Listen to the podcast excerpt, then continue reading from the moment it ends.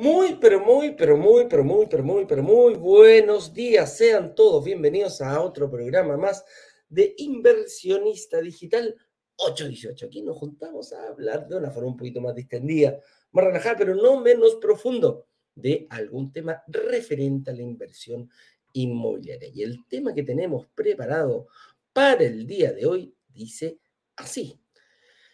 La forma de invertir en un departamento sin que tu renta te lo impida. ¿Por qué me podría impedir mi renta eh, poder invertir? Eh, ¿Es tan importante la renta? Si no cumplo con, con, la renta mínima pensada por mí, ¿me tendré que ir? ¿Habrá alguna posibilidad? Solamente las rentas altas están eh, calificadas para poder invertir en propiedades y lograr que se paguen solas. Todas esas preguntas las iremos respondiendo durante nuestro programa, que obvio hoy día no estaré solo, me va a acompañar una señorita que se llama Francisca Corrales, que es la jefa del área comercial. Así que eh, ya va a entrar en unos minutitos más. Antes de eso, voy a dar unas instrucciones, las cuales nos llevan a, al workshop de la próxima semana. Hay una página aquí que está, que el señor director no la tenía. Lista, déjeme buscarla. Brokerdigital.com. Aquí está. Instrucciones. Miren, se las voy a compartir acá para que la veamos y la chequemos. ¿En cuánto tiempo más será la... ¿En cuánto tiempo más comenzará nuestro workshop? Y muy sencillo, fácilmente, y compartir. Ahí dice, ahí dice, ahí dice, se está preparando, está preparando, clase disponible en... No, pues esto es Caribe. Nada que ver, nada que ver. Esto es Caribe. Espera, déjame sacarle la... Rocker Digitales. Ahí está. Es otra página, que es la de Caribe, que también estamos ahí en cuatro días más a clase disponible. Ahora sí. Clase disponible en, en, en, ¿cuántos días? ¿Cuántos días? Ya pues, paginita está más lento que los Liu mi, mi, computador hoy día. Bueno, importante, el día lunes, o sea, cuatro días, 10 horas y 38 minutos, se da por iniciado la clase número uno. Vamos a, vamos a comenzar con lo que no hay que hacer. Clase número uno, los siete pecados capitales. Dice, descubre los errores que no puedes cometer si quieres lograr que tu inversión en departamento se pague sola. Estos siete pecados capitales para mí eh, puede parecer un poco eh, eh, suave, pero es la clase más importante de todas. Y te voy a explicar por qué. Te abre un poquito la mente, te, como que te diferencia. El que ve esa clase y realmente logra ver el trasfondo que hay en ella, va a querer ver la 2, va a querer ver la 3, va a querer ver el lanzamiento, va a empezar a ver cosas, va a empezar a ver oportunidades de inversión donde otros ni siquiera pasan por el lado y no las ven. Algunos ven pocheros, nosotros vemos oportunidades de inversión. Algunos ven casas abandonadas, nosotros vemos oportunidades de inversión. Entonces, la clase 1 es la que te diferencia, es la que te abre tus sentidos, abre tus ojos, abre tus oídos, como se le dice a los niños te remueve los sentidos. Estos siete pecados son, los cometimos entre Ignacio y yo. Cuando partimos con esto, eh, nos pusimos a conversar y los, entre los dos habíamos cometido los siete pecados. Dijimos, ok, esto es lo que la gente tiene que saber, esto es lo que nuestra comunidad debe saber para no, eh, para no cometerlos al momento de siquiera pensar en invertir. Y si ya has cometido alguno, vas a decir, hoy yo ya hice ese, yo ya hice ese. Por lo general, algunos. La, la buena noticia es que para todos hay. Para todo hay una solución. Entonces ahí vas a empezar a descubrir ya en la clase 2 y la clase 3 cómo ir eh, planificando ya tu inversión y preparándote para el lanzamiento oficial que va a ser el martes 22 de noviembre a las 19 horas. Tenemos un proyecto ahí, el cual vamos a compartir con todos ustedes. ¿Y qué más puedes encontrar en esta página? Descargar tu estado de situación, agendar una reunión de análisis gratuita. Ese es un paso muy importante. El hecho que puedas estar con un analista de inversión sin que te venda nada, descargas tu estado de situación, vas, te presentas a la, a la reunión y créeme que vas a estar con unos pasos gigantescos adelantados para la próxima semana. Si no estás en los grupos de WhatsApp, únete porque esa es la forma de estar en la comunidad. Vas a recibir información valiosa eh, durante todos los días que, que quedan de aquí hasta el, em, hasta el, hasta el workshop y después también con, una, con distintos matices. Pero todos los días hay un video, un nugget, un nuggetón que le llamamos dependiendo de su duración. Es algo importante que dijimos durante los live y que nuestro equipo de marketing cree que va a ayudar a superar algún obstáculo o a tomar algún atajo para este tema de la inversión inmobiliaria. Y también vas a poder reservar, como decíamos ya, tu reunión gratuita. ¿Qué más vas a encontrar aquí? Un poquito nuestra historia, de dónde venimos, testimonios, personas que, eh, como tú, quizás eh, partieron de la misma forma, pero la diferencia que ellos ya son inversionistas. Hay de todo en nuestro blog, hay más de, mira, hay casi 200, pero tenemos como 150 testimonios que ya están, eh, eh, están regulados, están, están eh, ordenados. Eres tu extranjero, pinchas extranjero y te van a aparecer todos los extranjeros que han dado. no sé, hombre, mujer, joven, persona de mayor edad, vaya a saber uno lo que quiere, el filtro que quieras ocupar. Pero están todos ordenaditos. Y aquí algunos testimonios, gente que, mm, que se dio la molestia. Hay más de 600 testimonios en, Facebook. Mira, quienes dicen, me gusta la claridad con que transmite la información. Muy buenas sus recomendaciones y asesores invitados. Porque son muy claros en explicar lo que uno no sabe, cómo adquirir la evidencia. Bueno, todas esas palabras nosotros no hemos dicho a nadie, hay algunos más largos que los pueden ir viendo y accediendo a nuestra comunidad de Facebook. ¿ah? quiénes son, ahí está Ignacio, señor director, y yo. Bueno, todo eso lo puedes encontrar y te recomiendo que veas toda la información que tenemos preparada para ustedes. Con eso dicho, le tengo acá y me voy a presentar a, mi compañera que me va a acompañar, que me va, la redundancia, mi compañera que me va a acompañar el día de hoy. Así que, señor director, por favor, haga pasar a la señorita Francisca Corrales.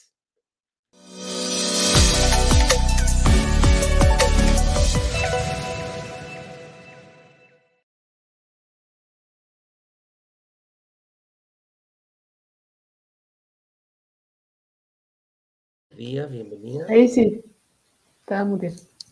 Sí, pero yo me tengo que acá.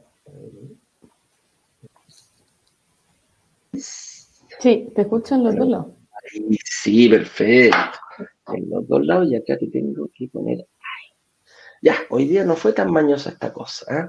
Bienvenida, señorita Francisca Corrales, jefa eh, comercial de eh, brokers digitales.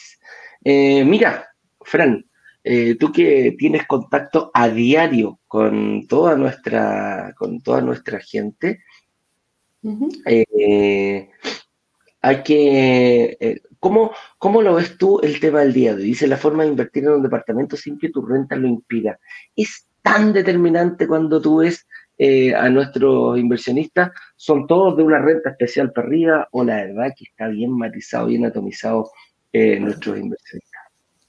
Yo creo que está bueno el tema. Creo que esto quizás es algo que mm, como que quizás tenemos en la cabeza o podemos pensar que por la renta no me alcanza, quizás pensamos que para poder invertir tenemos que llegar a algún mínimo, que no estamos ahí, pero la verdad es que ya cuando empiezas a conocer de la inversión inmobiliaria te das cuenta que quizás no es tan así, que quizás eh, te, te pones como, te evalúas más negativamente de lo que realmente eres.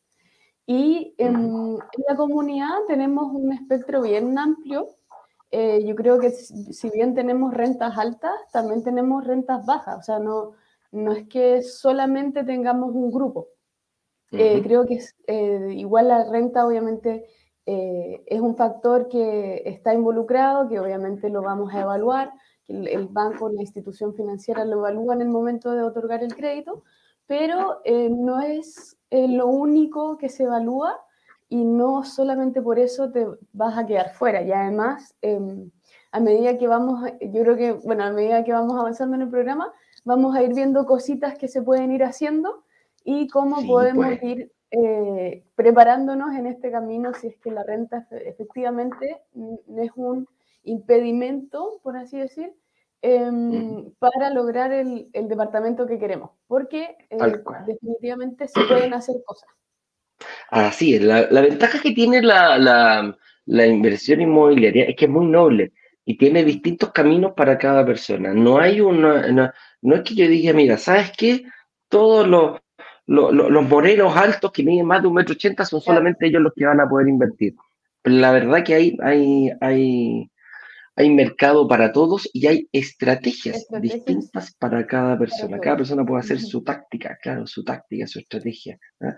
Así que ahí vamos a ir viendo. Bueno, partamos entonces, pues. ¿A qué le llamamos renta? ¿Ah? ¿A qué le llamamos renta? Y renta es eh, nada más ni nada menos que em, el, el valor de tu tiempo. Cuando yo estoy trabajando, vendo mi tiempo, vendo mi actividad, vendo mis conocimientos y eh, me comprometo a eh, ejercer una cantidad de horas y días específicos a cambio de una remuneración. Y esa remuneración se le llama renta, se le llama sueldo, se le llama salario, dependiendo eh, el país donde tú estés. Está compuesta eh, finalmente por un, está, está apoyada en un contrato, que es el contrato de trabajo, que cuando tú entras firmas, y dice, mira, ¿sabes qué? Tu horario de trabajo corresponde de tal día a tal día, de tal hora a tal hora, por lo tanto, eso tiene una remuneración. ¿eh? La remuneración hasta el día de hoy es en dinero y tiene que ir cumpliendo varias etapas. Pero esa es la famosa renta. ¿Cuánto me van a pagar? Bueno, va a depender de tu nivel de estudio, de las necesidades que tenga la empresa y de la negociación que tú llegas eh, con, tu, eh, con tu empleador. hay un empleado y hay un empleador. Súper simple. No sé qué más explicar con todo aquello. Lo que sí salta una duda muy, muy importante y es cuánto gano. ¿ah? Cuando a ti te preguntan cuánto ganas, eh, si quieres lo dices, si quieres no lo dices. Pero aquí hay, mucha gente que se confunde y dice, yo tengo dos rentas, y no son dos rentas. Está la renta bruta y está la renta líquida. Y, y se preguntan, dice, bueno, ¿cuál es la que yo tengo que ocupar para presentarme al banco? ¿Cuál es la que mira el banco? Y la que mira el banco es la renta líquida. La renta bruta es el, eh, el, en, el, en, el, contrato que hicimos de trabajo, hay un monto específico al cual yo voy a, voy a negociar. Por ejemplo, un millón de pesos. Yo me dicen renta bruta, un millón de pesos. Para llegar a la renta líquida, que es lo que realmente entra en mi bolsillo, yo le tengo que descontar ciertas cosas, ciertos impuestos, ciertas obligaciones que tienen, que es principalmente la salud y la famosa AFP. ¿ah? Todo eso aproximadamente, y bueno, y algún otro descuentillo que... Y el impuesto de cesantía. El impuesto de cesantía también está aquí. Entonces, estos impuestos que se pagan, por lo general se habla de un 20%, ¿ya? Es como lo normal, el, entre el 12 y el 13% para el AFP y el 7% de salud y algún otro gasto que habrá por ahí. Pero si lo cerramos en 20%, podríamos decir, si yo gano un millón de pesos, mi renta bruta es de un millón de pesos, yo le, el, el empleador paga esos impuestos, los, los, deriva a la, ¿cómo se llama? esas obligaciones? Deriva la FP, deriva la ISAPRE, eh, paga todo lo que tiene que pagar y la renta líquida es la que va a ir a tu bolsillo, la que se paga líquidamente. Y es esa renta la que, la que ve el banco. A nosotros nos ha pasado, Fran, un montón de veces que nos dicen, nos dicen, no, si yo gano un millón de pesos y después llega la liquidación de sueldo y dicen, oye, pero no, aquí tú ganas 800, ah, no, pero es que es el sueldo, y, hay una confusión entre el líquido y el bruto, ¿ya? Entonces, para que la gente esté súper clara, eh, ya sabemos lo que es la renta, ya sabemos cuál es la renta bruta y cuál es la, renta líquida. Muchas veces la, en la liquidación de sueldo, que es la forma de respaldar esto que yo estoy, que, la información que yo estoy entregando, aparece una, una frasecita al final, alcance líquido, ¿ah? que es el, el D menos la B. El alcance líquido es lo que me pagaron menos todo lo que yo tengo que pagar por, eh, como te dije, obligaciones tradicionales, la salud, eh, los impuestos, el impuesto a la renta, todo lo que haya, y me da un alcance líquido. ¿Cómo podemos ver eso? Con la liquidación de sueldo y respaldado con otro, con otro documento que es muy importante, y es el pago de eh, las imposiciones. Eso tú lo sacas en tu FP, sacas un certificado, puedes tener eh, los últimos 2, 6, 12, hasta 36 meses en el cual va a aparecer incluso el RUT de la empresa que te lo está pagando. ¿Qué vemos en ese documento, Fran, eh, aparte de eso?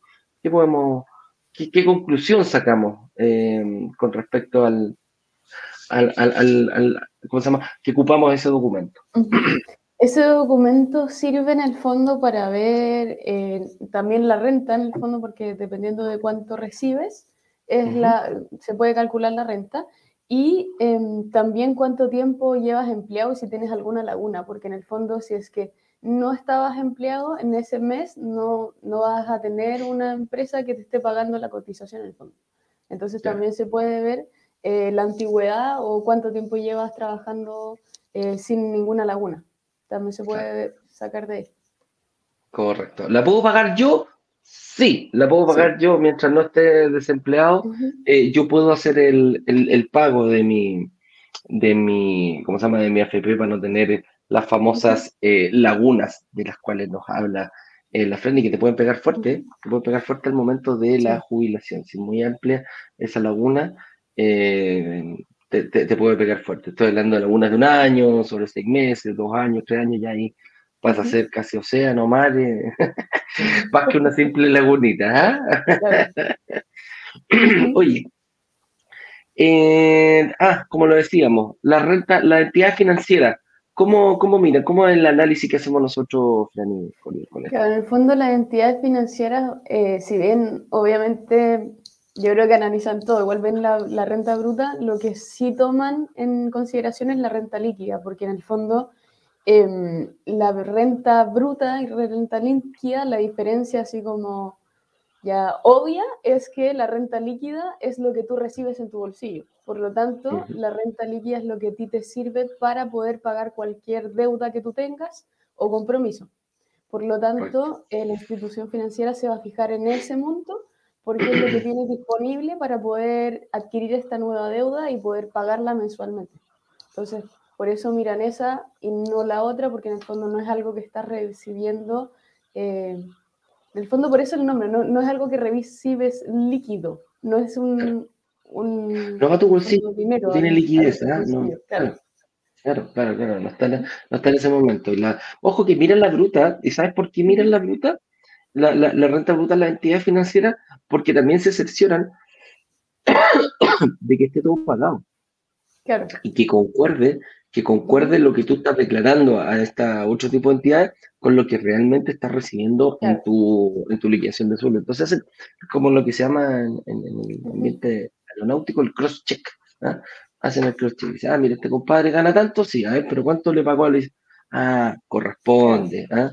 corresponde. O sea, que dice que pagó 100 mil pesos a la FP, están pagados los, y que estén pagados también, que es muy importante. ¿ah? Muchas veces hay algunos empleadorcillos medios truchillos que no, pagan las imposiciones y, la verdad que es, eh, es una obligación de ellos. Y tú como empleador tienes, como empleado, tienes la eh, facultad de poder eh, obligar a tu, a tu que esté todo pagado. ¿ya? tú, no, tú no haces el trámite, lo hace directamente la empresa. ¿ya? Oye, y aquí viene la pregunta al billón. ¿Qué tanto peso tiene la renta como indicador a la hora de pedir un crédito hipotecario? Y aquí, eh, aquí es donde hay que hacer un alcance, hay que hacer un, un, un, paralelo. Muchas veces hay personas que dicen, mira, esta cuestión que están hablando estos gallos y esta señorita eh, es, eh, es solo para personas con altos ingresos, ¿ah? personas que ganan 2, 3 millones de pesos por arriba. Qué rico ganar eso, sí, es bueno. ¿Te asegura en algo que seas capaz de, de, poder invertir, o sea, te abre las puertas automáticamente, es como cuando, cuando uno va al mall? ¿Ah? Y se acerca y se abre las puertas para poder entrar. La respuesta es no, no hay nada que te asegure.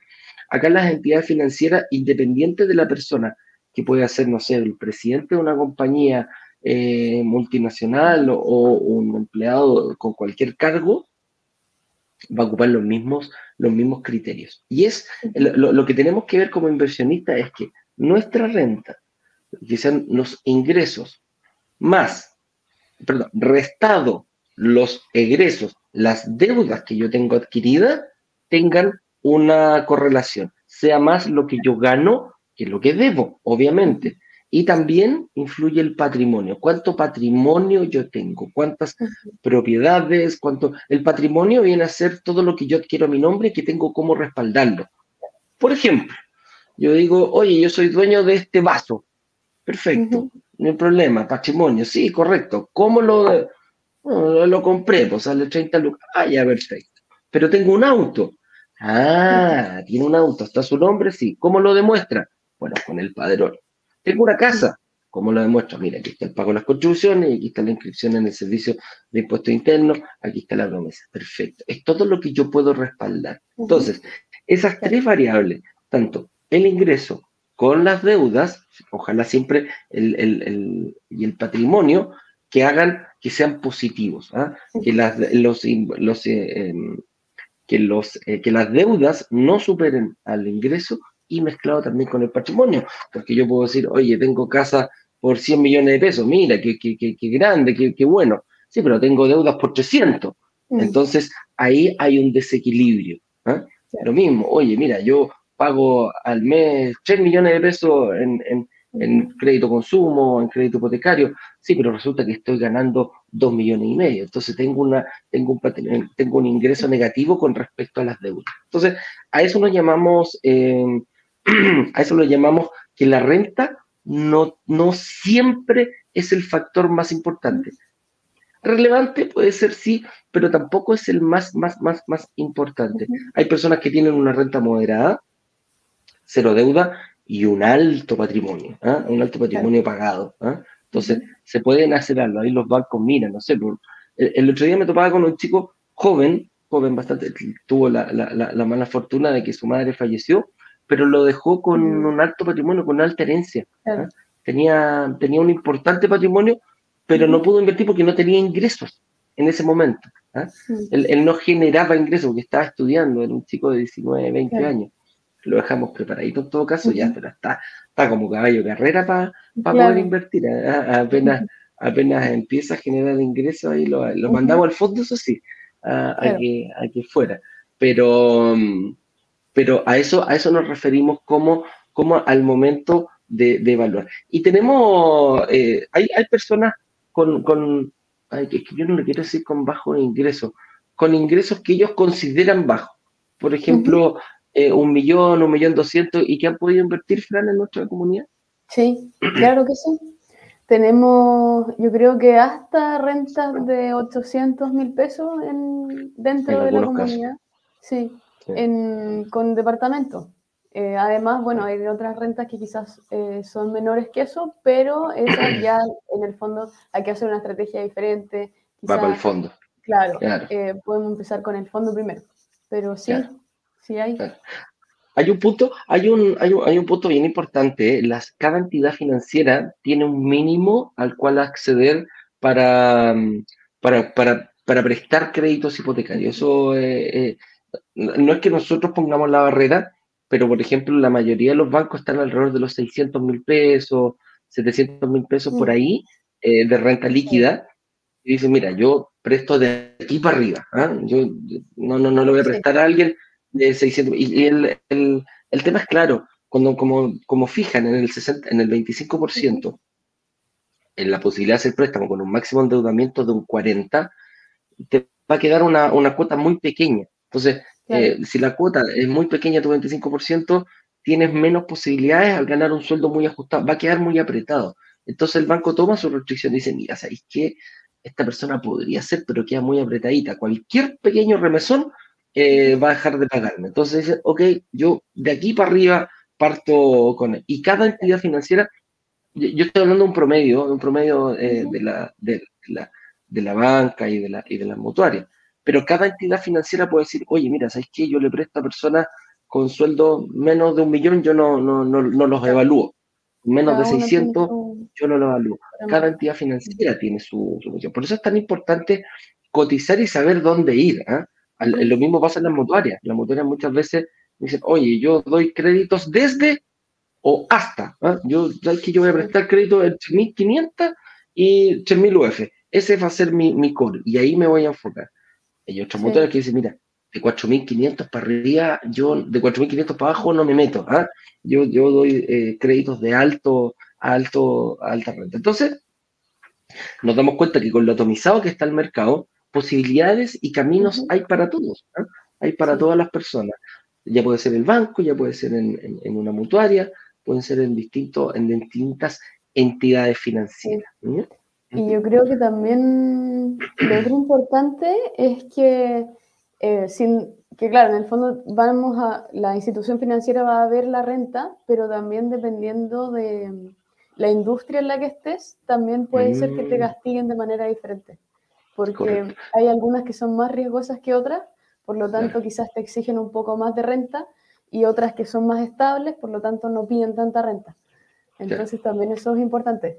No, tenéis toda la razón, por Fran, en ese punto de vista, a mí me pasó, ¿sabes qué? Cuando yo empecé a trabajar en LAN, yo empecé a trabajar cuando se llamaba LAN Chile, después se llamaba LAN y después se llamaba LATAM. Cuando estábamos en LAN Chile, eh, en la sala de briefing, ahí donde llegábamos todos y después nos íbamos nuestros vuelos, pero era, mira, llegaban, llegaban los pilotos y los tripulantes, entonces era en, la sala que está en el aeropuerto. Todas las semanas teníamos personas del Banco de Santiago, el, Banco Santander, el Banco de Chile, el Banco, de todos los bancos, y ponían su, y te saludaban, hola, ¿cómo estás, Francisca? Eh, mira, ¿tienes cuenta corriente? Te invito. Era, era una empresa muy atractiva, pero eh, tal cual como tú lo decís con la industria, ¿qué pasó durante la pandemia? Como que yo creo que ya como que no, no, no, no, están llamando mucho, porque precisamente la industria completa del turismo, incluido las aerolíneas, bueno, los países cerraron sus fronteras, eh, se produjeron menos vuelos, hubo que bajar la dotación tanto de pilotos como de tripulantes, eh, etcétera, etcétera, etcétera. Quizás otras industrias, por ejemplo, la medicina, la medicina, se, como con esta cuestión de la pandemia, los sueldos subieron mucho porque los chicos tenían que hacer, ¿te acuerdas que nos contaban los, los testimonios? Y nos decía, claro, una persona que trabajaba en urgencia, me decía, yo trabajaba, no sé, pues, hacía um, horas extras para poder cumplir con la dotación y mi sueldo se elevó un 70, un 80, hasta algunas veces hasta se duplicaba producto de que tuvieron que eh, bueno, subir el, el, sueldo por la demanda que había. ¿ah? había mucha demanda. Había, mucha, demanda, de, de enfermeros, médicos. De enfermeros, claro. y obviamente, se, ¿cómo se llama? Subieron y tenían que abastecerlo. Entonces, hicieron horas extras, le subieron el sueldo a muchos productos de la, la mayor carga de, de trabajo que tenían y adivina para dónde se fueron las mismas niñas. Agarraron sus cosas del aeropuerto y se fueron a los hospitales, a las clínicas. Bueno, es así, a eso se refiere la Fran precisamente con la industria. ¿ah?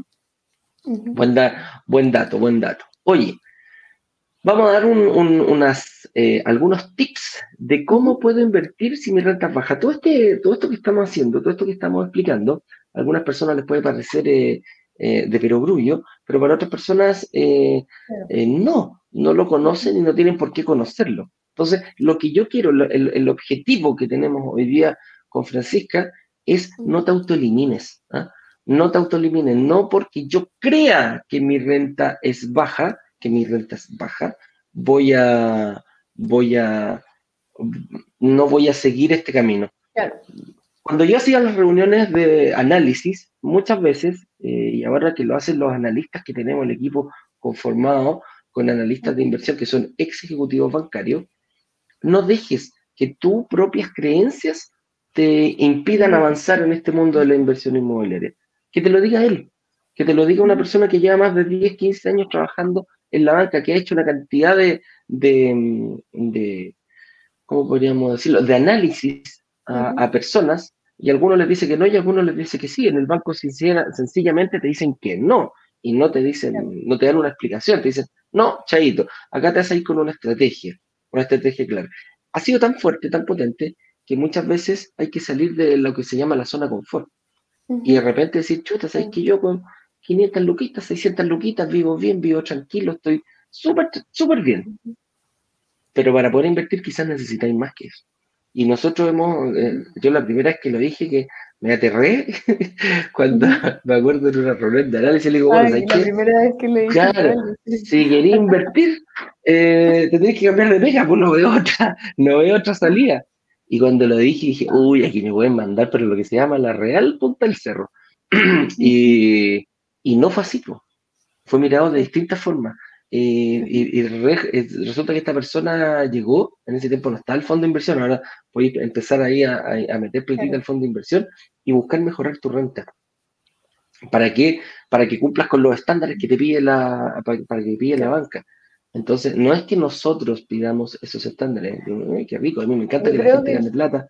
¿Mm? Quizás un consejo como duro o algo duro de escuchar, como que, efectivamente te saca de una zona de confort, pero quizás es lo que la persona necesita escuchar porque eh, al final se cambió de trabajo, está ganando mayor sueldo y al final sí está invirtiendo. Entonces, quizás era un em, empujón que efectivamente no es fácil de decir ni de escuchar, pero quizás era lo que necesitaba eh, empujar. Así es, así es. Oye, analicemos entonces, pues mira, aquí tenemos unos tres puntitos y después ya vamos a pasar a, a, preguntar un ratito más. Dice, ¿de qué forma puedo invertir si mi renta es, entre comillas, baja? ¿Ya? Eh, la primera puede, eh, puede resultar obvia, pero es eh, dando un mayor pie. ¿Puedo decir algo primero? A ver, a ver. Es que yo creo que hay algo antes, como... ¿Ya? Porque eh, Entonces voy para allá. Espérame. Ahí sí. Ahí sí. Em, claro, yo creo que, ¿qué pasa? Em, si es que estás, yo diría, si es que están pensando esto, como que no puedo invertir si que mi renta es baja o, qué hago, yo creo que lo primero es em, entrar en la comunidad, absorber información, ver las clases, eh, entender sobre la inversión inmobiliaria, entender las cosas que afectan o no, ver que en el fondo quizás estás pensando em, de una manera que tenías como prestabilidad, pero quizás no tienes toda la información disponible. Y entonces primero hay que informarse. Yo creo que eso es la primera parte, como estar con la información disponible a mano, saber, eh, saber qué cosas la institución financiera va a mirar de mí en particular y también, bueno, tener una reunión de análisis quizás como para poder ver eh, efectivamente si es que la renta es baja o no, quizás si es que debería eh, cambiarme de trabajo o quizás, no sé, tener menos deuda, como también para tener una idea un poquito como de qué es lo que eh, me afecta más o qué está mirando la institución financiera cuando yo pida un crédito. Entonces yo creo que eso es primero como informarse, analizar y ver como eso primero que todo, y de ahí como ya, ¿qué soluciones tenemos? Tenemos las que siguen. Correcto. Me, gustó, me gustó informarse, o sea, saber qué hacer. Eh, el poder de la información muchas veces eh, te dice, te, te, limita solo. ¿ah? El, que tiene información eh, tiene una, una, tiene una cartita bajo la manga que el que no la tiene. ¿ah? Sí. Ahí, por eso se habla del poder de la información. Entonces, después que hicieron lo que dijo la Fran recién, de que buscaron información de cómo poder, de analizar, de hacerme un escáner, ¿ah? eh, tomarme una selfie, tómate una selfie, pero una selfie financiera, ¿ah? en vez de agarrar el celular todo el ratito ¿ah? y estar de seis chis, seis chis, vamos a tomarnos una selfie, como dice el Bob Bunny, eh, tomémonos una selfie financiera, muchas veces, y ¿sabes cuál es la forma de, de tomar una, como tú bien lo dijiste, Fran? Llenar un estado de situación y presentarse, pedir una, una, reunión de análisis. Ahí vas a tener el puntapié inicial, ahí vas a decir, mira, ¿sabes qué? Yo estoy ubicado en el gráfico, ¿eh? el típico grafiquito, ¿ah? eh, eh, yo estoy en este punto, ¿ah? y para poder llegar a invertir necesito estar en este otro punto. ¿ah? Te reí nomás con esos gráficos. Que nos tienen la cabeza sí, explotada. ay, ay, ay. Ay, ay, ay. Ya, entonces, dar un mayor pie. ¿Por qué dar un mayor pie? Vaya a decir, chuta, es lo más difícil. Mira, yo no sé si tan difícil, va a depender de cada persona, Hay personas que para, llegan con un, em, llegan con un, eh, llegan con, un, con, una parte del camino avanzado. Hay personas que ya tienen ahorros, hay personas que tienen alta capacidad de pago mensual, hay personas que tienen alta capacidad de pago mensual y hartos ahorros. Entonces, eh, bueno, yo siempre cuando hablamos de invertir en departamentos y lograr que se paguen solos, lograr, lo pusimos porque tú eres el que tiene que lograr como inversionista, nadie te va a dar la pepa, ¿cómo se llama? La, la, la breva pelar en la boca. Eh, tienes que tú hacer, eh, mover estas variables pero el dar un mayor pie te va a permitir pedir menor eh, tener menor endeudamiento. ¿ah? Y la diferencia va, a un dividendo más bajo. ¿Y qué va a pasar? Se te va a, mm, se te va a ampliar la diferencia entre el arriendo y el dividendo, va a ser, va a ser bastante, lo más probable que sea incluso eh, positivo partiendo desde el día uno. Hay personas que parten un poquito más abajo, eh, en negativo, el otro día lo veíamos con un inversionista y me dice, mira, estoy poniendo 15 lucas mensuales, 20 lucas mensuales, eh, prácticamente se está pagando solo. Eh, y aquí da un tiempo más, ya con el alza del, valor del arriendo, que va a subir más rápido que el dividendo, ya voy a, eh, se va a netear y voy a seguir para arriba. Independientemente de. Yo mis inversiones las estoy tratando de hacer al 30%. Independiente que las, los, las entidades financieras y las inmobiliarias estén pidiendo un mínimo de pie de un 20%. ¿ya? Yo la mía la estoy enfocando a dar un 30% de pie. ¿Es un mayor esfuerzo? Sí, es un mayor esfuerzo. Tú me puedes decir, oye, eh, vaya a dar en 260, vaya a tener el 60%, 30-30, quizás hubiera contado eso mismo y dais 3 para 3 departamentos. Sí puede ser, pero por mi, por mi edad, por, por, por, por lo atractivo que tengo que ser para los bancos y que, quiero esa diferencia, voy a dar un mayor pie independiente de la renta. Entonces, hay personas que me dicen, pucha, yo puedo conseguir, no sé, y, es como fácil, un, ejemplo súper simple. Yo quiero comprar un departamento de 3.000 UF, pero resulta que el banco no me está aprobando las 2.400, que es sacándole el 20%, pero me está aprobando 1.800. O sea, tengo 600 UF ahí eh, todavía metidas.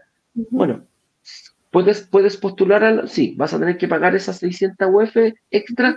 Sí, pero igual vas a poder postular porque ya sabes el monto que necesitas para poder invertir en una propiedad de 3.000 de Si lo hacemos más, más grande el ejemplo, Fran, yo me quiero comprar una casa de 10.000 UF. Me piden 2.000 el 20%. Tendría que pedir un crédito de 8.000 UF. Chuta, pero a mí me prestan solamente 3.000. Bueno, vais a tener que poner las otras 7.000. ¿Vas a poder tener la casa de 10.000? Sí, vas a poder tener tu casa soñada de 10.000 UF pero vas a tener que poner con recursos propios 7.000 y te van a prestar 3.000 UF del banco. Cuando, cuando nosotros nos preguntamos y, veíamos en este tema cómo lo hacen la, gente que compra esas casas de 20.000, de 30.000 UF, ¿ah? eh, si son millonarios, bueno, está bien, pueden tener quizás la plata para ponerla, pero hay gente que no es millonaria y que empieza a comprar departamentos chiquititos, varios departamentos chiquititos, y lo juega al revés. Ponen las 7000 UF, véndelas en el famoso superciclo, la clase número 3, lo vamos a analizar en profundidad. Compra 4, 5, 6 departamentos, eh, capitalizan y dicen, oye, tengo 7000 UF en la mano, pero yo quiero una casa de 10.000. Bueno, voy, pongo 7000 de pie para la casita y pido un crédito por 3000 UF. O sea, es a la inversa de cómo compraría en su casa. Porque cuando tú me decís, oye, poner 2000 UF y pagar un, un, un pedir, conseguir un, un crédito por 8000, Está, está difícil la cosa, está difícil. Yo creo que la mayoría de la gente que sí va por eh, casas de esos valores que son más altos, eh, efectivamente pone mayor pie, porque en el fondo, eh, puede llegarte, por ejemplo, me acuerdo que la otra vez estaba conversando con alguien, obviamente mayor, pues estaban comprando una casa como de veintitantos, veinte mil UF, y claro, en el fondo estaban viendo, evaluando como el crédito, y claro, si ponían solamente el 20% les quedaba una, un dividendo. Una cuota tremenda. 4 millones, no sé, no me acuerdo, era eh, así loquísimo. Entonces, efectivamente, la gente para comprar ese tipo de propiedades pone mucho más pie, porque en el fondo, eh, al final lo que importa es la deuda que tú vas a adquirir y con eso poder pagarla mensualmente, porque en el fondo si te dicen, no, son 7 millones, pucha, imposible.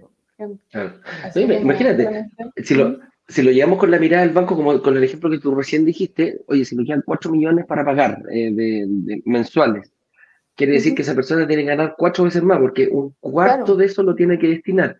Entonces esa persona tiene que demostrar renta líquida de eh, 4, 4, 16 millones de pesos. 16 millones entonces, claro, entonces está complicado, está complicado. Está complicado, sí. está complicado se complica el tema. Yo, Claro, yo creo que para poder llegar, en el fondo, y ahí no estamos yendo con otro tema, la casa propia, pero, pero para poder comprar ese tipo de propiedades, eh, yo creo que sí es importante dar muchísimo más pie para poder así quedar, em, que te den el crédito y además quedar en el fondo bien y no quedar ajustado ni estar sufriendo. Claro, porque ahí, ahí pasa también lo que, lo que conversamos, independiente para la casa propia, como tú lo decías, Fran, y para la inversión, que yo estoy poniendo un poquito más de pie, eh, es precisamente para eh, ir eh, tratando de recibir el cash flow que le llaman los gringos, que es los ingresos mensuales, que me vaya quedando un delta a favor mío, ¿ah? que siempre esté así. Eso es lo que te va a permitir a la gente que quiera comprar una casa de alto valor, le va a permitir dar un mayor pie, le va a permitir quedar menos endeudado mensualmente y los bancos te van a ver de mejor forma. El banco pide, pide un mínimo por lo general. Antes estamos hablando de unos 5 o 6 años atrás, incluso ciertas propiedades te permitían, te permitían comprarlas sin pie, o sea, te apoyaban con el 100% del valor del crédito. Hoy estamos a un 20%, pero eso no quiere decir que sea, ese, es el mínimo, el verde. ¿Y qué pasa cuando uno presenta un poquito más? Se presenta un 25% de pie. Bueno, ahí es cuando el, banco te mira con, otras, con otros ojos. ¿ah? Antes eh, entraba y decía, ahí, no te, ah, mira, por favor, claro, usted va a dar un 75, usted va a dar un, va a requerir solamente un 70% de financiamiento, voy con ese negocio porque corro menos riesgo. Sí. Sé que está poniendo alto. ¿Mm? Claro. claro. E, eso. Además, claro, lo que piensa la institución financiera es, oh, oh, esta persona tiene cómo pagar junto el dinero, por lo tanto, es da un antecedente de ser un buen pagador, es alguien que probablemente va a cumplir con la deuda porque está poniendo mayor pie. Entonces, como el pie en el fondo es como yo doy eh, hasta acá, tú das hasta acá. Entonces, en el fondo, si das más, en el fondo, obviamente, la contraparte lo ve de una buena manera. Correcto, tal cual, tal cual. Oye, el otro paso. Pero espera, ¿sabes qué? Creo que de lo que estábamos hablando acá, eh, nos saltamos algo súper importante porque em, yo creo que súper bien, estamos diciendo como beneficios de dar un mayor pie, pero lo que la gente debe estar pensando, ¿cómo lo hago si es que tengo baja renta? ¿Cachai? Entonces, ah, claro. claro, yo creo que aquí eh, hay varias maneras. Em, independientemente de la renta, nos ha tocado ver tanto en, en la comunidad inversionistas que tienen rentas altas, que no tienen ahorros, inversionistas que tienen rentas más bajas, que sí tienen ahorros. Entonces, eh, por ahí también es importante ver que en el fondo cuánto quizás tienes. Em, pero también, por ejemplo, nosotros dentro de las opciones que nosotros damos, tenemos varias cuotas para pagar el pie, lo que te da, la posibilidad de mayor, aumentar el porcentaje de pie, porque en el fondo la cuota igual te queda bajita y en el fondo eh, ahí hay que jugar un poquito con la cuota como hasta dónde puedes dar y si puedes aumentarla un poco más, mejor, porque así das mayor pie. Otra opción también es, si es que la inversión, te, el proyecto te da la opción de pagar con la devolución de IVA, poner ese porcentaje también es muy bueno, te ayuda a aumentar el porcentaje de pie. Y también, em, si es que la renta es baja y quieres aumentar el porcentaje de pie y dar un gran pie, el fondo también podría ser una buena oportunidad para poder ir juntando ese monto y así abonar un mayor pie. Correcto. Y sé que se, me ocurre otra, otra, otra forma, Fran. Hay mucha gente que, que lo vemos que tiene, que tiene ingresos extras, pero no los puede demostrar. Mm. Esos ingresos extras que yo no puedo demostrar, el banco no los va a tomar en cuenta, pero no quiere decir que no existan y los puedes poner en el pie, porque nadie te da, nadie te limita ni nadie te dice, ah, usted gana 200, no, solamente va a poder poner 100 para pie, no. Si yo tengo un ingreso extra, vendo ropa, no sé, ¿qué se me ocurre? Herbalife, un montón de, de, cosas que son, que son ingresos extras, no demostrables al banco. Hago Uber, eh, vendo comida, no sé. Mi, nana, mi nana me da risa porque se juntaban los días domingos y vendían empanadas de queso.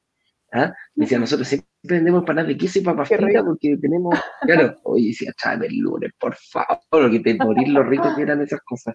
Yo creo que, en Chile eso es un buen negocio. Común. Sí. Vendían completos, se juntaban ahí todas las. Ah, no sé qué tenían, claro, no sé por qué, por qué lo hacían, pero algo tenían ahí, yo cooperaba con ellos también. Entonces, eh, a eso nos referimos con dar un mayor pie, ¿ah? bajarle, el, dar un mayor pie para pedir menor financiamiento y o cumplir tu objetivo. Segundo, bueno, ese lo vamos a ver en la clase número 3.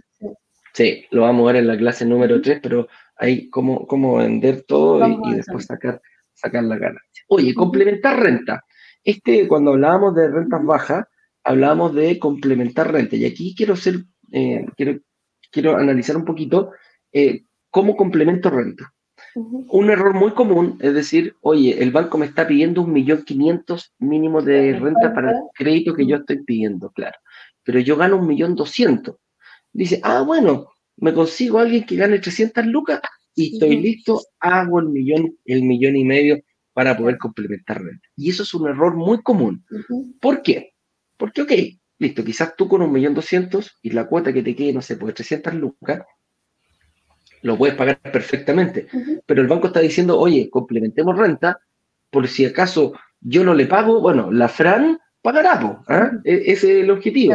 Mi pareja, mi, siempre pide, pide, pide, no sé más, algunos, algunos tiene que ser una relación. ¿ah? Puede ser mi pareja, puede ser mi pareja casado, pero si tenemos un hijo podemos hacerlo.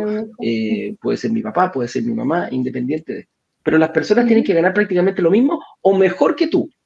Así de simple. Porque si yo no pago, ¿con qué complemento renta yo? va, a ser, eh, va a ser la persona que eh, tiene que cubrirlo. Y si el monte, imagínate, son 300 lucas para pagar y esta persona gana 300 lucas, imposible que me pague.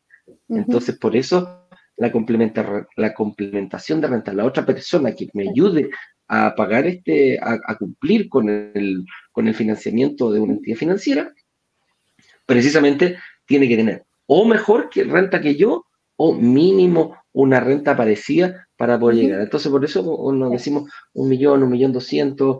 Eh, en estos momentos, claro, podemos encontrar eh, eh, quizás propiedades más, más, más, baratas, pero eh, es más o menos lo que nosotros lo, que nosotros vemos. Dos personas que ganan más o menos lo mismo, una puede ganar un millón, 900 lucas, el otro puede ganar un millón 200, un millón 300. Fíjate que eh, los bancos lo miran bastante y nosotros hemos visto que están abiertos a entregar este, este financiamiento con renta compartida. Claro. En el fondo, más que completar la, la diferencia, es que eh, en el fondo lo que busca la institución financiera es que ambos puedan absorber la deuda si es que alguno de los dos queda sin trabajo o tiene otra deuda o algún tema que lo impida pagar la cuota.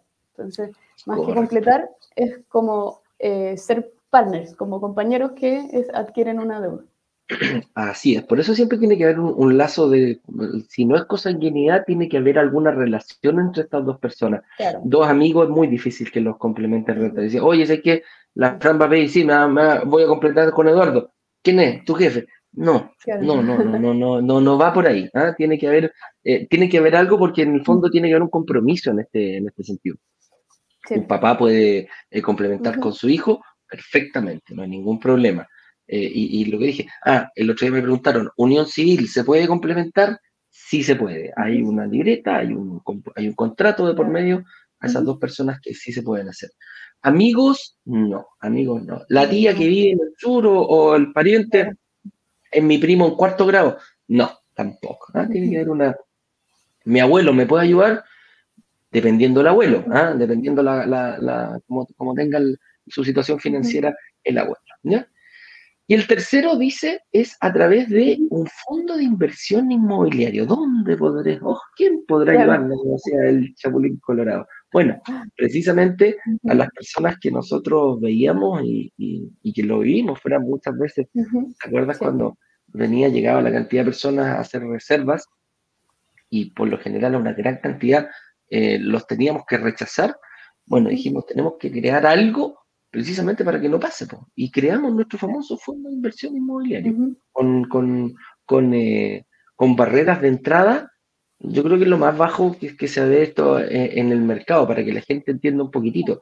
Un fondo de inversión inmobiliario te da alrededor de, em, te pide millones para poder entrar, 20 ah, millones eh, mínimo para poder entrar, para comprar una cuota.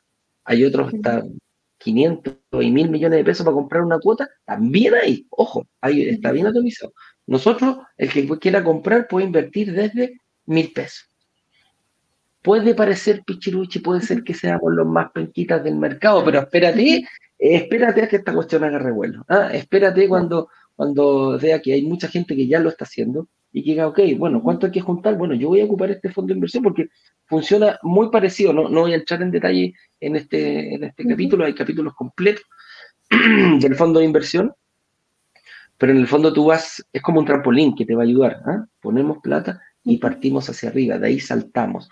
Y este fondo de inversión va creciendo a, medida que vayamos incorporando eh, propiedades para este fondo. Entonces, es muy importante, es muy importante hacerlo a, través de este fondo de inversión. Te va a permitir quizás juntar un poquitito, o quizás puede ser que yo esté pagando un pie a una inmobiliaria, el 20% que es lo mínimo que me exige, y a lo mejor yo puedo meter plata, en vez de pasársela a la inmobiliaria, que no me va a generar nada, se lo paso al fondo y puedo cubrir ese 10%, ese delta, para yo llegar a un 30 al momento de, la de pedir el crédito hipotecario. Se me ocurrió recién, iluminado hoy día. ¿ah? Iluminado. Ah, pero, pero es una estrategia. Claro, es una estrategia súper válida hacerlo a través del fondo de inversión. Y hay gente que dice, bueno, yo quiero dejar mi platita ahí hasta que yo me sienta seguro. Puede jugar, puede dejar lo que quiera y va a ganar. ¿Sí? ¿Qué nos ha pasado, sí. Sí, nos pasó en este lanzamiento, que bueno, fue el que lanzamos el fondo, em, que creo que por lo menos dos inversionistas nos dijeron, mira, estoy como medio inseguro de invertir en un departamento, no, no, igual es como, en el fondo, un, un gran, no sé, un gran paso, claro. Em, prefiero empezar con el fondo. Como que siento que invertir en un departamento es mucho para mí. Todavía no es lo mío. Muy radical y, prefiero invertir en el fondo primero. Así que sí, lo he tenido. Impecable, ¿viste? No hay ningún problema con aquello. Entonces, vamos a. Mira, este ejemplo lo sacamos, lo sacamos para poder, para poder un poquito aterrizar. Para que la gente dice, juntar 45 millones de pesos en cuatro años sin tener un peso ahorrado posible? Y cuando nosotros hablamos de inversión inmobiliaria, a esto es lo que nos referimos. ¿ah?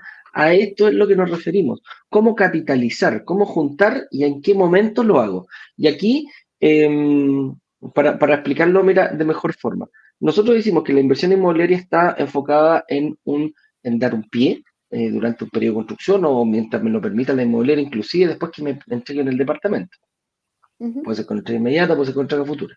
Pero eh, nosotros, por lo general, imagínate a 48 cuotas. Hemos, hemos logrado hasta 100 cuotas. Hasta 100 cuotas hemos dado en, en, en, eh, en, inversión, que fue un, hito ahí que marcamos en la industria bastante, bastante bueno. Hay gente que lo tomó, hay gente que dijo, no, es un exceso para mí, pero otras personas dijeron, bueno, si no estuviera en estas 100 cuotas, yo no podría invertir. Entonces, vamos a hacer un ejercicio, eh, un ejercicio bien rápido. Imaginemos una propiedad de 3.000 UF Imaginémonos que esos 3.000 UF son aproximadamente 100 millones de pesos. Ese, es el, ese es el monto al que vamos a apuntar. Entonces, un poquito más en estos momentos, yo lo sé, pero eh, dejémoslo para hacerlo con matemáticas simples, matemáticas Que te piden el 20%. Yo voy a tener que pagar durante el periodo de construcción o mientras me lo permita la inmobiliaria durante 48 meses, pues enfoquémonos en 4 años. En 4 años te pago los 20 millones de pesos, que es el 20%. 600 UF aproximadamente, ¿ya? Pongámoslo, pongámoslo así para hacerlo en UF y en pesos. Posteriormente, voy y em, durante, durante esos 100 millones de pesos, imaginemos que la plusvalía es del 5%. 5%. 5% son 5 millones de pesos. durante cuatro años son 20 millones de pesos que yo no los puse, fue solamente el aumento del valor con una plusvalía moderada. Una y ahí hablo moderada porque una plusvalía del 3% yo ya no, como que no me estoy metiendo, como que se está consolidando ese barrio. Me voy del 5 para arriba. Hemos visto plusvalías de dos dígitos. 10, 15% también las hay. Pero vamos a partir con un 5%. Entonces, Yo pongo de mi bolsillo 20 millones de pesos, genero el 20%. Pero a la vez en cuatro años, el 5% voy a generar el 20, los mismos 20 millones. Entonces voy a generar 20 millones más. Y dice, ok Eduardo, me faltan 5. ¿De dónde salen? De la diferencia del momento que te entregan. Porque si es a cuatro años, lo más probable es que al segundo año te vayan a estar entregando la propiedad. Esa propiedad va a ir apalancada en un crédito hipotecario, el 80%. Dejemos 5 milloncitos en cuatro años que descontamos de la diferencia del, entre lo que se fue pagando durante los dos años. Ya, 100 UF, ya 150 UF, 200 UF, que es muy poquitito.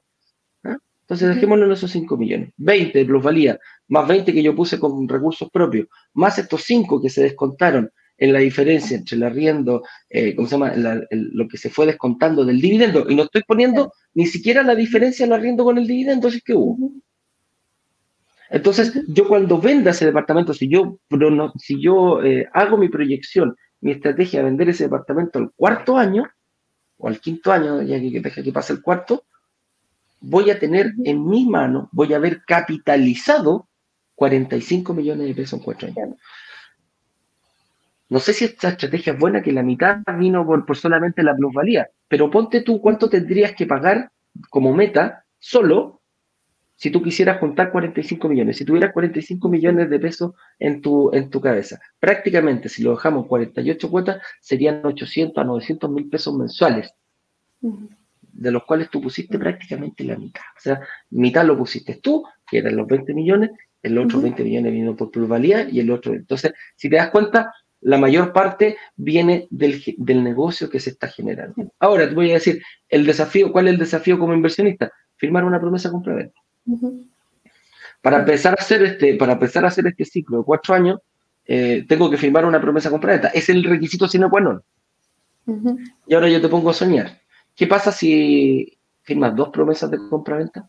Claro. O tres promesas de compraventa. Estamos hablando de departamentos de 3.000 UF eh, durante uno, dos o tres. ¿Se multiplica? Sí, multiplica 45 por 2, por 3, por 4, etcétera, etcétera, etcétera. Entonces, ese es, a eso nos referimos con juntar 45 millones de pesos. No te van a llegar al principio, no te van a llegar en el año 1, pero lo vas a capitalizar una vez que tú vendas. ¿Y qué hago con 45 millones, Fran, después de cuatro años? Voy a tener dos pies, ¿o no? Sí. Voy a tener dos pies, claro, voy a tener dos pies, quizás voy a tener dos pies, voy a tener patrimonio y la entidad financiera me va a decir, ah, mira, tú tienes patrimonio y estás comprando más departamentos, voy a recuperar la, oh, y ya se me abren todas las ideas eh, para compartirla con nuestra comunidad. Hay un montón de ideas de caminos que se pueden decir, pero por ahí, por ahí va. Esto no es un sueño, mi amigo mío, es una realidad y que la podemos hacer eh, cada día. ¿ah? Y vamos a pasar a preguntas.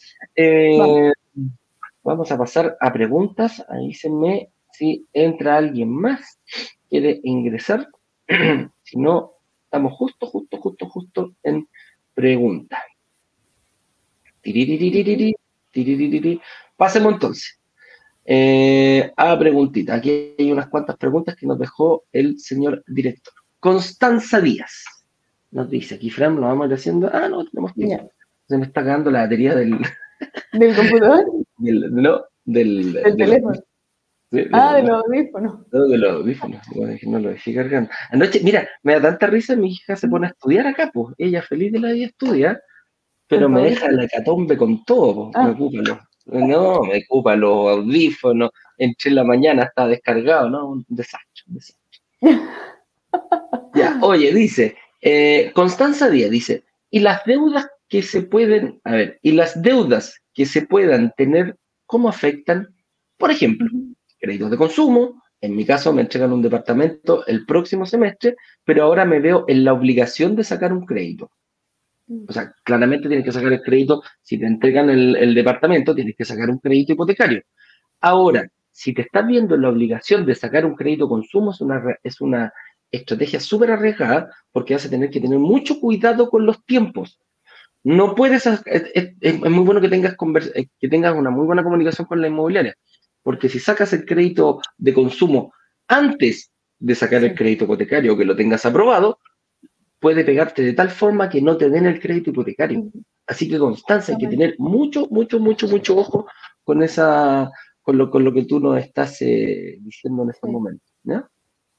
Pero, ¿qué pasa cuando tengo deudas? Cuando tengo deudas de consumo que ya las asumí incluso antes de firmar una promesa compra-venta, a lo mejor lo que tú necesitas es tiempo. A lo mejor tú necesitas eh, que la fecha de entrega sea posterior a la fecha de término del, del, crédito consumo para que ese crédito consumo no te pegue a la hora de la, del análisis que va a hacer el banco o la entidad financiera para darte un crédito hipotecario. Entonces, esos son los dos caminos que puedes que puede seguir. Ojo con el primero que te dije, que te puede, que te puede tirar abajo y, ahí vienen las multas y todo el tema, porque las inmobiliarias son, son, bien estrictas en ese sentido. Mucho ojo, Constanza. Te invito a generar una reunión con nuestro analista independiente que el departamento lo tengas con otra, con otra inmobiliaria. Claro, genera una reunión con nuestro analista para que te ayudemos y te podamos enfocar en mm. Claro, ya estás en la comunidad, me imagino, que ya te inscribiste, estás en el grupo WhatsApp, no hay ningún problema, pertenece a nuestra comunidad, le estás diciendo a todo el mundo que, que venga para acá. Entonces, haz tu, eh, llena tu estado de situación y, genera una reunión de análisis eh, con un analista. ¿Mm? Leandro Montaña dice, hola, buen día. Si yo recibo bonos o comisiones, eh, ¿eso cuenta como renta? No, pues no cuenta como renta, pues señor estimado. Eh, me está diciendo, señor director, empieza a letear y te lo juro que no entiendo nada, ¿ah? no entiendo ah, nada. Empieza a letear y todo, a ver, estoy listo no quería al evento. No, dale, dale, Ignacio, ándate al evento más, no, no hay problema. a ver, espérate, espérate. Señor director lo viene, se agarra la cabeza y dice, no, pero ¿cómo? Estoy leyendo atrás para adelante. Dice, está listo para echar, dale el pase. Ya, Ignacio, ven para acá porque el señor director me está diciendo que entres con nosotros. Se le va a caer el pelo. ¿qué? ¿Cuál? Aquí te estoy dejando entrar en Instagram. Dale. Ahí viene Ignacio ven para acá y señor director, por favor, con fanfarria, con, con, la, con la, eh, haga pasar aquí a Ignacio Corrales. Sí.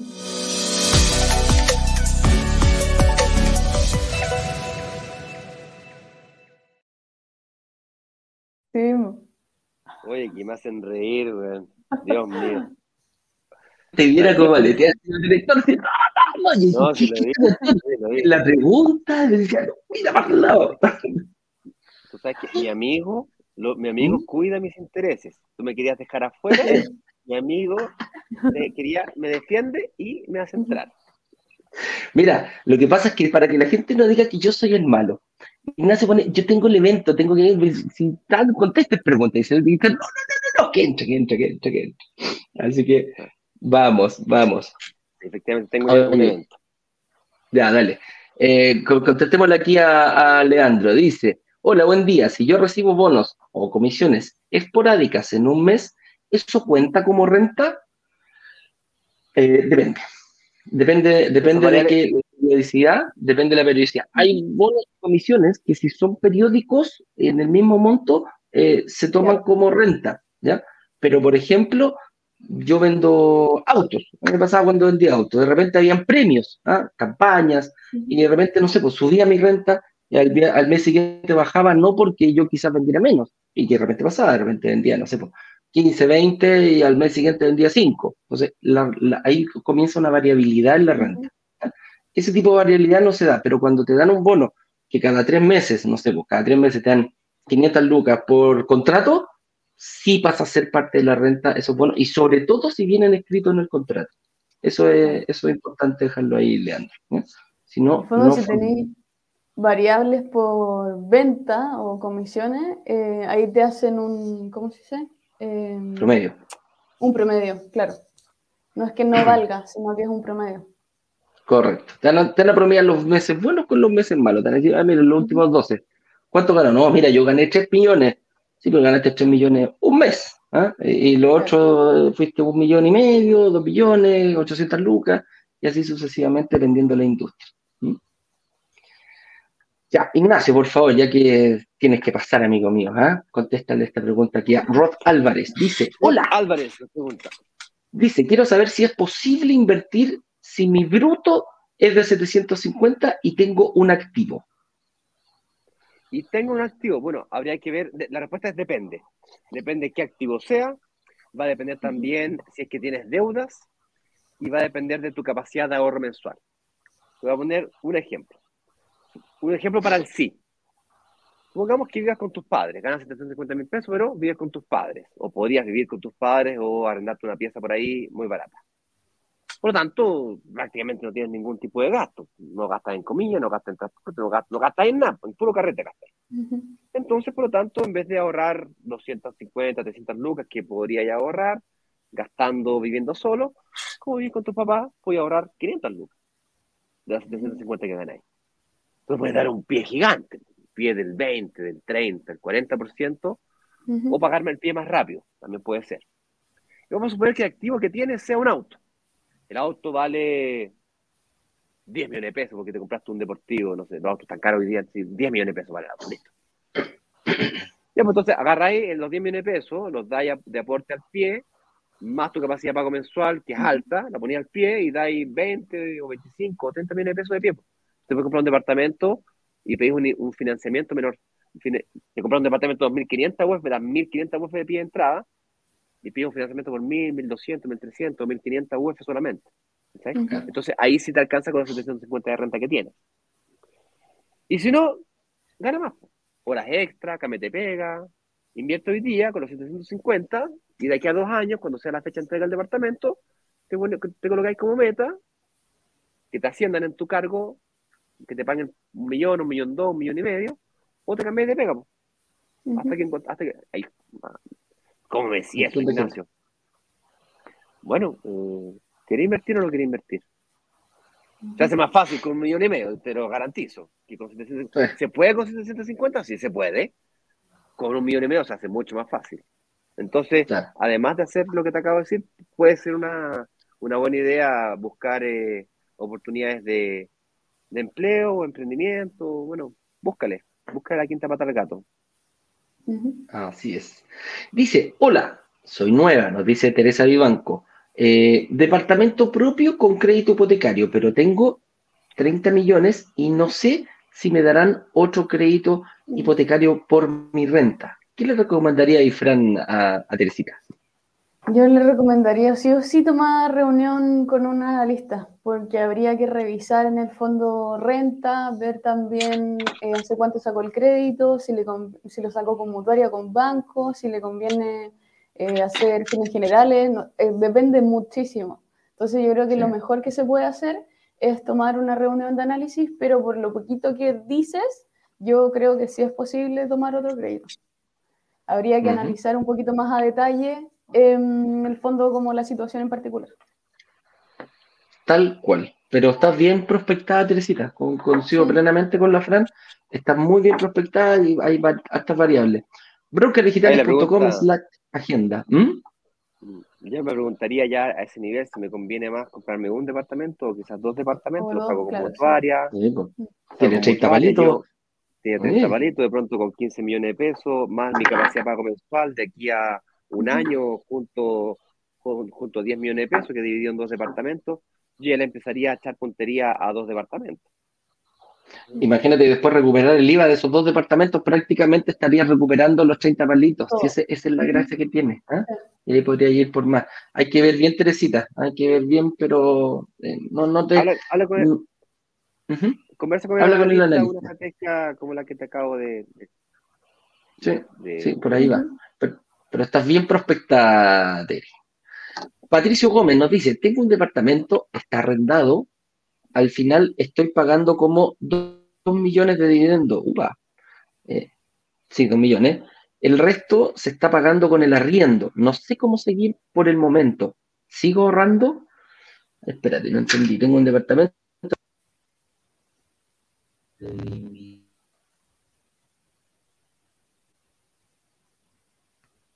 No sé si será 2 millones perdimos el audio, parece. Ah, perdimos el audio. No, dijo 2 mil de dividendos, 2 millones, no me queda claro. Claro, no sé si son 2 millones o 200 mil, también puede ser, no sé, la verdad. No, pongámosle que sean 200 mil. Mm. Si tiene un departamento, está pagando 200 mil en contra, supongo que estará en contra de 200 mil. La pregunta es qué hace si es que sigue ahorrando o si es que mm, o si es que invierte. yo, yo invertiría, lógico. Porque si yo sigo ahorrando, ahorrando, ahorrando, ahorrando, ese ahorro tiene que por lo menos compensar la inflación, lo cual, cuando inviertes en un departamento, dado que compraste en UF, como mínimo te estáis compensando la inflación. Todo lo que se valoriza el departamento, si lo compraste en 2.500, se valorizó en 500, sí, pues 500 UFs, es decir, el efecto de inflación que neutralizado. Eh, y, y, claro, y si te ponía a ahorrar, ahorrar, ahorrar, ahorrar, en vez de comprarlo hoy día en 2.500, lo compráis en un año más a 2.000, a 3.000, porque en el fondo no tiene sentido esperar para comprar, tienes que comprar ahora. No sé si me expliqué. O sea, mínimo, mínimo partir por el fondo. O sea, de entrada yo agarraría, en vez de seguir ahorrando, agarraría quizás pondría esa cuestión en el fondo y de ahí empezar a, analizar una estrategia y firmar una promesa de compra-venta. y renegociaría, el, renegociaría el crédito hipotecario, lo, lo, pondría más años, probablemente lleva unos 5 o 10 años pagando, lo tiraría de vuelta a 30 años para bajar el monto del dividendo. Para que, para que esas 200 lucas no las sigáis pagando. Y esas 200 lucas a favor que tenéis, las pondría yo en una, inversión inmobiliaria. Así es. Oye, mira, nos preguntan acá, Fran, Rod Álvarez, ¿cómo puedo comenzar? ¿Con quién debo hablar? ¿Cuál es el, el camino a seguir para Rod rápidamente? Sí, yo creo que lo primero es entrar en la comunidad en brokerdigitales.com slash eh, workshop o instrucciones también. Podrías entrar y, lo primero es ser parte de la comunidad, eh, poner tu mail para que te lleguen los correos, entrar a los grupos de WhatsApp. Y si ya en el fondo quieres eh, empezar a invertir y, y, ya estás preparado porque en el fondo ya quizás viste una clase, em, podrías también avanzar con una reunión de análisis y así poder ir preparándote, completar tu estado de situación, poder hacer un análisis de cómo estás financieramente y ya estar súper preparado para las clases que ya vienen en cuatro días, la primera clase. tal cual. Así es la cosa. Oye, mira, nos dice lo mismo, el mismo consejo para Gloria Fernández. Hola, buenos días. Ah, no, nada que ver. Gloria Fernández nos dice, hola, ¿se puede invertir solo en el fondo? Fran, tú lo contestaste. Sí, sí se puede. En el fondo, si es que quieres invertir solamente en el fondo, podrías eh, escribirnos a servicio al cliente. Em, en el fondo también es como el mismo procedimiento que hacemos con la venta de los departamentos, solamente que el fondo está abierto siempre, por lo tanto igual pueden entrar eh, dentro de los periodos que no tenemos lanzamiento, por lo tanto ahí pueden entrar ya sea con reunión de análisis, ir a la reunión de análisis y eh, comentar que quieren entrar en el fondo y ahí empezar o mandar un correo de servicio al cliente y una de las asesoras te va a estar llamando para poder hacer todo el trámite. Pero es bastante fácil. Oye, aquí tengo la última pregunta acá. Contestamos dos preguntitas que tengo aquí en Instagram para eh, no dejar a la gente de Instagram sin contestarles sus preguntas. Kirk nos pregunta, ¿pueden dar más info sobre el fondo de inversión? ¿Tenemos info? Claro que eh, sí. Puedes ir a la página web, brokerdigitales.com, hay una pestaña de fondo de inversión. El enlace directo es brokerdigitales.com slash fondo de inversión. Entonces ahí llegas directamente a una página, hay un PDF, lo puedes descargar, pero básicamente el fondo es lo más parecido que existe a comprarte un departamento, pero comprarte en vez de un departamento completo, te compráis un ladrillo o varios ladrillos. Le llamamos cuota. ¿Cuánto vale la cuota? Bueno, la cuota partió, comenzó en mil pesos entonces, si, tenéis 100 mil pesos, tenéis 100 ladrillos. Si tenéis un millón de pesos, tenéis un millón de ladrillos. Y luego la cuota va aumentando valor, igual cuando compráis un fondo mutuo. Entonces, cuando vendáis las cuotas, si el ladrillo vale 1.500 pesos, bueno, entonces, si invertiste un millón, vais a haber ganado 500 lucas. Además de eso, el fondo se compra departamentos arrendados. Por lo tanto, el arriendo genera renta rentas que se liquidan cada tres meses. Tú recibes el arriendo, ese arriendo tú lo puedes guardar para tu bolsillo, para gastártelo o reinvertirlo, comprar más cuotas. Y así te vas. Además, el fondo, como tiene departamentos comprados, esos departamentos se valorizan en el tiempo. Una vez al año el fondo va a tasar todos los departamentos, todos los edificios que, tenga, y por lo tanto ese valor de cuota va a volver a aumentar producto de la tasación o valorización del, del activo mismo. Y eso hace que la cuota valga más.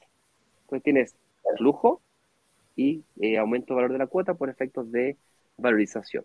Mientras más grande el fondo, más poder de compra, mejor negocia y consecuentemente compra mejor y esa diferencia de flujo de, flujo caja es mayor.